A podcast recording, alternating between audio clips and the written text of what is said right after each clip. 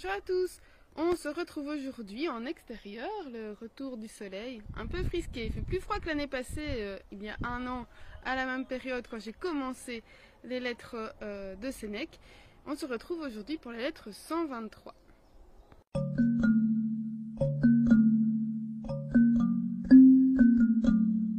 Dans cette lettre 123, Sénèque nous raconte qu'arrivé dans sa maison de campagne, rien n'est prêt. Donc, euh, le cuisinier n'a pas, préparé le repas, aucun esclave n'est là pour l'accueillir comme il se doit. Mais il ne s'en formalise pas, car il sait que nil sit grave quod leviter excipias. Rien n'est grave si tu le reçois avec légèreté. Donc c'est la façon dont on va recevoir la situation qui fait que c'est grave ou pas. Tu as du pain, mais il est mauvais. Donc tu as faim, tu as du pain, mais il est mauvais. Mais attends, il deviendra bon soit la faim te le rendra bon, soit bien tu as attendu avoir du bon pain, soit tu cesses de ne pas aimer le mauvais. Il est nécessaire que l'homme s'habitue à vivre de peu, nous dit-il. Personne ne peut avoir tout ce qu'il désire, mais on ne peut pas désirer ce qu'on n'a pas. Et user gaiement de ce qui nous est offert. C'est une grande partie de la liberté, nous dit-il, d'avoir un ventre qui est patient, qui s'est patienté, et qui supporte les affronts, c'est-à-dire ben, ce qu'on a envie de lui donner et il devra se contenter de ce qu'on a sous la main. Donc il dit que c'est une grande part de liberté, ça veut dire qu'on n'est pas esclave, ben, ici de son ventre en l'occurrence par rapport à la nourriture, mais aussi d'autres choses. Il éprouve un grand plaisir, dit-il, à ressentir sa lassitude se reposer sur elle-même. Donc le voyage qu'il a fait apparemment avait été assez difficile. Et comme il n'a pas d'esclave qui serait là pour le masser, euh, lui faire les soins qu'il pourrait attendre suite à ce voyage difficile, eh bien il se dit, mais en fait j'ai pas besoin de ça, euh, il n'y a aucun autre remède à, ma fatigue que le temps. En effet, ce que le travail, donc le labeur, a provoqué, c'est le repos qui l'enlèvera. Et donc quand vous aurez travaillé toute une journée au jardin ou fait une grande randonnée, bah, on est fatigué, on est vraiment fatigué, mais d'une bonne fatigue qui nous permettra de bien dormir et donc de bien récupérer. Et donc il nous dit que c'est dans ces moments inattendus, c'est-à-dire où on s'attend à quelque chose, euh, on s'attend à quelque chose et que ça n'arrive pas. Eh bien, c'est dans ces moments inattendus que nous mettons notre esprit à l'épreuve. Sénèque s'attendait à être bien reçu, ce n'est pas le cas, mais il ne s'emporte pas. Et il s'accommode d'un esprit calme à cette situation. Fait contre mauvaise fortune bon cœur. Cela lui permet de réfléchir sur ses, habitudes. Ce qui souffre ici dans cette situation, ce sont ses habitudes. Pas lui, car lui, il peut réprimer son désir. Imaginons, alors c'est vraiment un exemple euh, va dire, euh, moderne.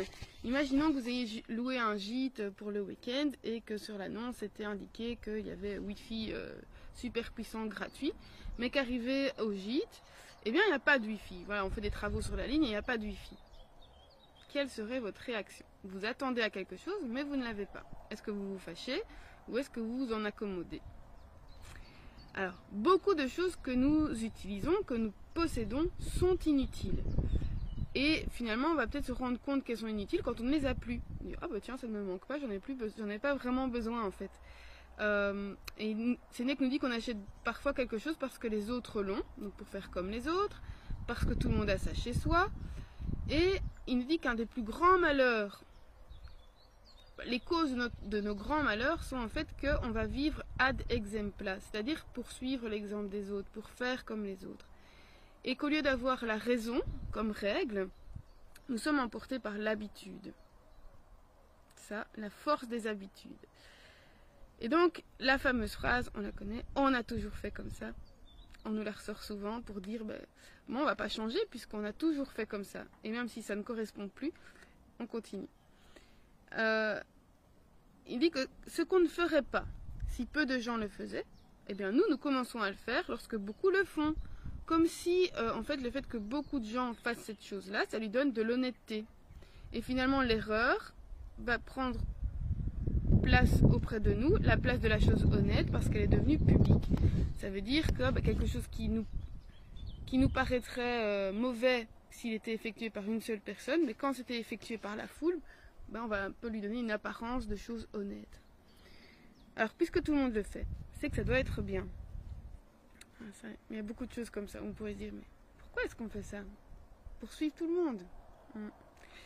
Alors, Sénèque, alors ça c'est évidemment de l'époque, mais on pourrait faire le parallèle avec notre vie moderne, dénonce les gens qui voyagent avec leurs plus belles vaisselles, leurs plus beaux esclaves pour faire étalage de leurs richesses. Il dit il faut éviter ces gens-là, car ce sont eux qui colportent les vices et qui nous les communiquent, comme s'ils nous les donnaient. Alors parmi les pires hommes, il y a, alors selon lui, deux grandes catégories. Il y a ceux qui rapportent les ragots, donc ce que les autres ont fait, mais il y a aussi ceux qui rapportent les vices, donc qui transportent, c'est gestares, donc c'est vraiment transporté. Ces gens-là, leurs paroles sont pernicieuses, et si elles ne nous touchent pas tout de suite, elles s'insinuent en nous comme un poison. Donc si on n'a pas l'impression d'avoir été touché par la parole de, ces gens-là, en fait cette parole, elle va s'insinuer en nous comme un poison, elle va laisser le germe dans nos esprits euh, il fait une comparaison avec une symphonie. Donc quand on écoute une symphonie, il y a évidemment beaucoup d'instruments qui jouent en même temps. On n'arrive pas sur le coup à euh, percevoir les différents instruments, les différentes choses. Et c'est seulement après la fin que ben, parfois des sons nous reviennent. Et le son nous poursuit. C'est comme quand on a une chanson, même quand on n'entend plus, ben, elle est là, elle reste dans notre tête. Et il dit euh, le doux son nous poursuit, se prolonge et revient par intervalle. Donc des fois il disparaît puis il revient. Il dit bouchons nos oreilles face à ces mauvaises paroles. Ne laissons aucune porte d'accès. Car une fois dans la place, une fois qu'elles se seront insinuées en nous, elles vont essayer de nous pervertir à grands coups de discours. Alors si on lui laisse, prends si on lui laisse la place, ben, on va avoir des discours, ben, à quoi ça sert d'être sage, il faut profiter de la vie, elle est bien courte, pourquoi est-ce que tu t'acharnes à vouloir garder de l'argent pour, euh, pour tes descendants, puisque ben, plus tu veux en avoir, plus vite ils vont vouloir te tuer, puisque, ou que tu meurs, parce que comme ça ils vont en profiter. Euh, et finalement, être sage, c'est assister aux jouissances des autres, et toi tu te contentes de pain sec et d'eau. Profites-en tant que tu es jeune, plus tard ce sera trop tard. Sénèque nous dit que ces discours sont vraiment à fuir, comme Ulysse l'a fait avec le chant des sirènes, le fameux Ulysse hein, de l'Odyssée. Euh, je suppose que vous connaissez l'histoire, mais si pas, je vous la raconte en, bref. Donc lors de son voyage de retour vers Ithaque, Sénèque devait... Euh, Ulysse devait passer à proximité des sirènes, qui étaient des créatures mi-femmes, mi-oiseaux et qui, euh, suite à une malédiction, attirait les hommes vers le rivage pour que leur bateau se fracasse pour pouvoir les manger. Et en fait, leur chant était vraiment envoûtant et les hommes ne savaient pas y résister. Et euh, Ulysse était au courant de ça. Et donc il avait demandé à son équipage de se boucher les oreilles avec de la cire, pour que que n'entendent pas ce chant des sirènes et ne soient pas tentés. Et lui, il voulait l'entendre, mais pour ne pas y succomber, il s'était fait attacher au mât de son bateau et avait dit à ses, euh, à quoi que j'ai l'impression de vous faire ou de vous dire, ne m'écoutez pas, continuez tout droit. Et donc en fait, l'idée du chant des sirènes, c'est que sous une apparence euh, belle, une apparence envoûtante, eh bien se cache vraiment le, le danger. Les paroles de ces gens-là, donc de ces gens qui essayent de nous insinuer le plaisir, le, le fait qu'il ne faut pas être sage, que ça ne sert à rien, eh bien les paroles de ces gens-là sont aussi dangereuses. Et au départ, on n'a pas l'impression, mais Sénèque nous dit qu'elles peuvent aller jusqu'à nous enlever notre patrie, nos parents, nos amis, nos vertus, pour finir par nous jeter dans une vie honteuse et malheureuse, comme si, on était sur une pente descendante, et que si on commence, eh bien, bah, on va se précipiter vers tout ça, même si au départ, on a l'impression que c'est pas grand-chose. Et donc, il nous dit qu'il est bien mieux de suivre le droit chemin, de la sagesse et de s'élever vers là où la seule chose qui nous plaît est ce qui est honnête. Donc il dit qu'en fait c'est beaucoup plus facile d'aller vers ce qui n'est pas honnête parce que la pente est descendante que pour aller vers la sagesse où le chemin est un peu plus euh, grimpant. Il faut faire des efforts. Alors pour arriver à rester sur le chemin de la sagesse, il faut considérer deux choses ce qui nous attire et ce qui nous repousse, ou ce qui, voilà, qui nous, euh, nous fait peur. Donc dans ce qui nous attire, évidemment, il y a les richesses, les plaisirs, la beauté, les honneurs, toutes les séductions. Ça, il faut habituer à ne pas s'habituer à ne pas les désirer. Donc ce qui est désirable eh bien, il faut s'habituer à ne pas euh, les désirer, parce qu'elles nous entraînent sur la mauvaise pente. Et ce qui nous fait peur, donc le travail, la mort, la douleur, une vie un peu euh, prisonnière, eh bien ça, il faut, il faut s'habituer à ne pas le craindre, parce qu'en fait, ce sont des choses qu'on ne peut pas changer. Par exemple, la mort, ben, elle est inéluctable. Donc, à quoi ça sert de craindre la mort? Elle va de toute façon arriver. Donc, à force de craindre la mort, ben, on finit par ne plus vivre. Alors, euh, donc il dit on doit monter vers la sagesse et freiner dans la descente vers les plaisirs, bien sûr. Alors finalement, il nous dit qu'il n'y a pas que ces gens-là qui sont dangereux, donc ceux qui veulent nous pousser vers les plaisirs. Il y a aussi euh, ceux qui, alors sous un aspect stoïcien, hein, donc il dit donc sous l'apparence d'un stoïcien, nous invitent au vice en disant que seul le sage est apte à aimer, à bien boire et à bien manger. Bon, ça fait un peu penser à, des gens, à des gourous, des, gens dans les sectes qui voudraient vous convaincre que c'est le seul moyen et que si, seulement si vous êtes vraiment sage, vous pourrez accéder euh, aux choses suprêmes. Il dit il ne faut pas non plus les écouter. Écoutons plutôt ceux qui disent que personne ne devient bon par hasard et que la vertu est un apprentissage. La volupté, c'est une chose abjecte, ignoble, futile. La gloire, une chose vaine et plus rapide que le vent. La pauvreté n'est un mal que pour celui qui s'en trouve euh, dérangé. Parce que si on l'accepte, bah, ce n'est plus un mal. Et la mort n'est pas un mal, car elle est la seule loi d'égalité pour tous les hommes. Alors, la superstition, dit-il, est une erreur folle. Donc la superstition ici, je pense qu'il veut parler du fait qu'on ait peur des dieux, euh, peur d'être puni, et que donc on va finir par peut-être cacher des choses pour pas être puni par les dieux. Et selon Sénèque, craindre les dieux est une aberration, et que dire du mal des dieux, c'est comme si on les niait. Il faut bien évidemment remettre ça dans l'époque. Et donc il conclut en disant La philosophie n'est pas là pour donner des excuses aux vices. Il n'y a pas d'espoir de salut pour celui que le médecin invite à l'intempérance. Donc le médecin, il ne va pas vous promettre de vous soigner en vous disant Oui, non, mais continuez à vivre votre vie de débauche, il euh, n'y a pas de problème. Bien sûr que non.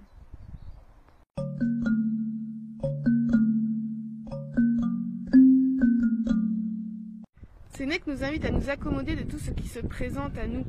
Il y a des situations pour lesquelles on peut se préparer et donc ne pas avoir d'envie qu'on sait impossible ou en tout cas pas habituel. Hein. Donc euh, voilà, je vais pas m'attendre à ce qu'une personne soit différente de ce qu'elle est d'habitude. Donc quand j'arrive, elle va se présenter comme elle est.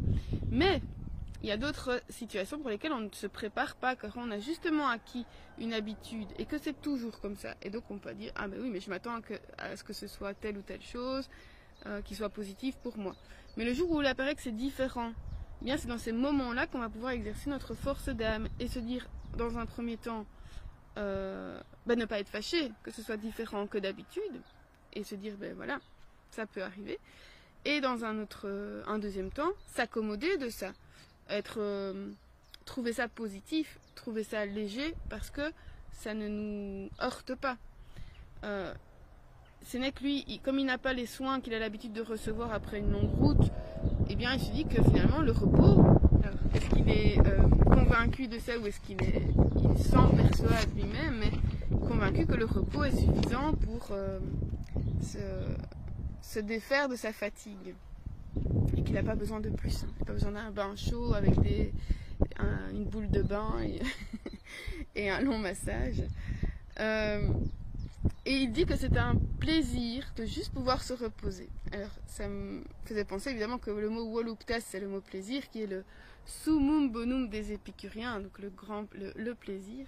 Et que finalement, là-dessus, ils vont se retrouver un peu, parce qu'on sait que les épicuriens, on, a exagéré euh, le mot épicure, enfin le mot épicurien qui désignerait un peu la débauche, qui n'est pas du tout le cas si on, lit épicure, hein, qui va chercher plutôt les plaisirs simples. Alors parfois on peut aussi remettre en question des habitudes sans vraiment y être forcé par des situations. Euh, voilà, on peut juste s'interroger sur nos habitudes, les habitudes qu'on a, et se dire, mais tiens, est-ce que ça je garde, est-ce que ça je supprime, est-ce que j'ai toujours besoin de ça, est-ce que ça m'est toujours utile euh, aujourd'hui? Parce qu'il y a des choses qu'on a toujours fait, mais évidemment on évolue, et est-ce que c'est encore utile à ce moment-ci? Donc parfois faire une pause et se dire, tiens, qu'est-ce que j'ai comme habitude? Et peut-être même demander aux autres euh, ce qu'ils pourraient nous donner comme habitude qu'on aurait, dont on ne se rendrait même plus compte. Hein. Euh. Alors il y a certaines choses qu'on fait parce que les autres le font et que finalement au fond si on est vraiment honnête avec soi ne nous correspondent pas ou plus. Et Sénèque parlait du chant des sirènes avec Ulysse, évidemment nous il nous arrive de nous laisser tenter par le chant des sirènes. Alors qu'est-ce que c'est ce chant des sirènes euh, maintenant dans notre vie? Ben évidemment on pense aussi à la publicité. Publicité à la télé, à la radio, sur les réseaux sociaux, dans les journaux, dans nos boîtes aux lettres. On a de la publicité partout qui essaie de nous convaincre d'acheter telle chose, de faire telle chose. Et parfois, il faut être assez fort pour résister, puisque le but de la publicité, c'est de nous manipuler. Comme certains philosophes, hein, comme certains prétendus philosophes, essayer de, euh, rejoindre, de faire rejoindre à leur cause certains, donc par l'habileté, l'habileté du, du langage.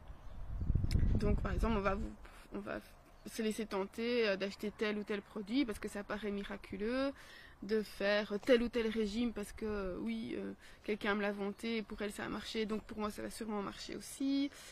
voilà, et parfois, bon, dans ce cas-ci, ça peut paraître pas très grave si on se lance là-dedans, mais ça peut au fur et à mesure, si on suit quelqu'un aveuglément, aller très loin et aller, vers des choses beaucoup plus graves.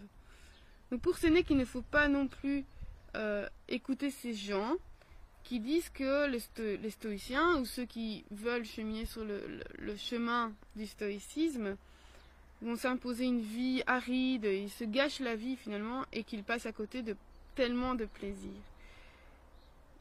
Retenons que ces plaisirs sont de façade et qu'ils peuvent nous pousser aux pires bassesses. Alors on peut penser simplement, je suis sûre qu'on a tous des exemples de ça, euh, des familles qui sont complètement déchirées par des questions d'héritage. L'héritage, c'est quoi? C'est des, possessions, c'est de l'argent, des maisons, c'est de l'argent. Euh, et on va sacrifier euh, toute une, toute une famille pour ça. Ou simple, ou l'amour. Hein, ce n'est que nous dit ici que la passion amoureuse, ça peut être quelque chose qui nous fait faire n'importe quoi et ça peut aussi détruire des familles. Voilà. Est-ce que, est que finalement réfléchir à ce qu'on fait et avoir un recul sur ce qu'on fait, ce qu'on dit, ce qu'on pense, est-ce que c'est vraiment se gâcher la vie? Nous devons accepter ce qui fait peur, car c'est inévitable, comme la mort, le travail, la douleur. Et donc si on arrête de les fuir et qu'on réfléchit bien, nous ferons moins peur. Et il faut fuir ce qui paraît attirant comme la gloire, les plaisirs, les passions, en en voyant les conséquences possibles. Alors c'est en ça que la philosophie doit nous aider et nous guider. Sénèque nous pousse à être honnêtes envers nous-mêmes et à ne pas chercher de fausses excuses qui viendraient couvrir nos comportements qu'on sait hors du chemin. Je vous laisse réfléchir là-dessus. Euh, je terminé l'épicurisme avec mes élèves euh, tout à l'heure, enfin ma, partie de cours sur l'épicurisme, et euh, je leur disais, ben, il y a certaines personnes qui vont refuser de vivre certaines choses parce qu'elles pensent déjà aux conséquences. Donc par exemple, je vais refuser de tomber amoureux parce que, ou refuser d'entrer dans une relation amoureuse parce que j'ai peur de la rupture, de la souffrance qu'engendrerait la rupture. Euh, je vais avoir peur, ça c'était mon exemple, avoir peur de... Enfin non, je vais refuser de prendre un animal euh, domestique parce que j'ai peur qu'il meure et que bah, ça engendre de la souffrance chez moi. Euh, voilà. Alors qu'est-ce que je fais? Est-ce que j'accepte le risque? Donc je prends un animal sachant qu'un jour il va pouvoir mourir et que le jour où il meurt, bah, j'y suis préparée parce que je sais qu'il est mortel Ou bah, est-ce que je... Allez, je refuse ce plaisir parce que par peur. Voilà. Donc on a pas mal réfléchi là-dessus, c'était assez intéressant.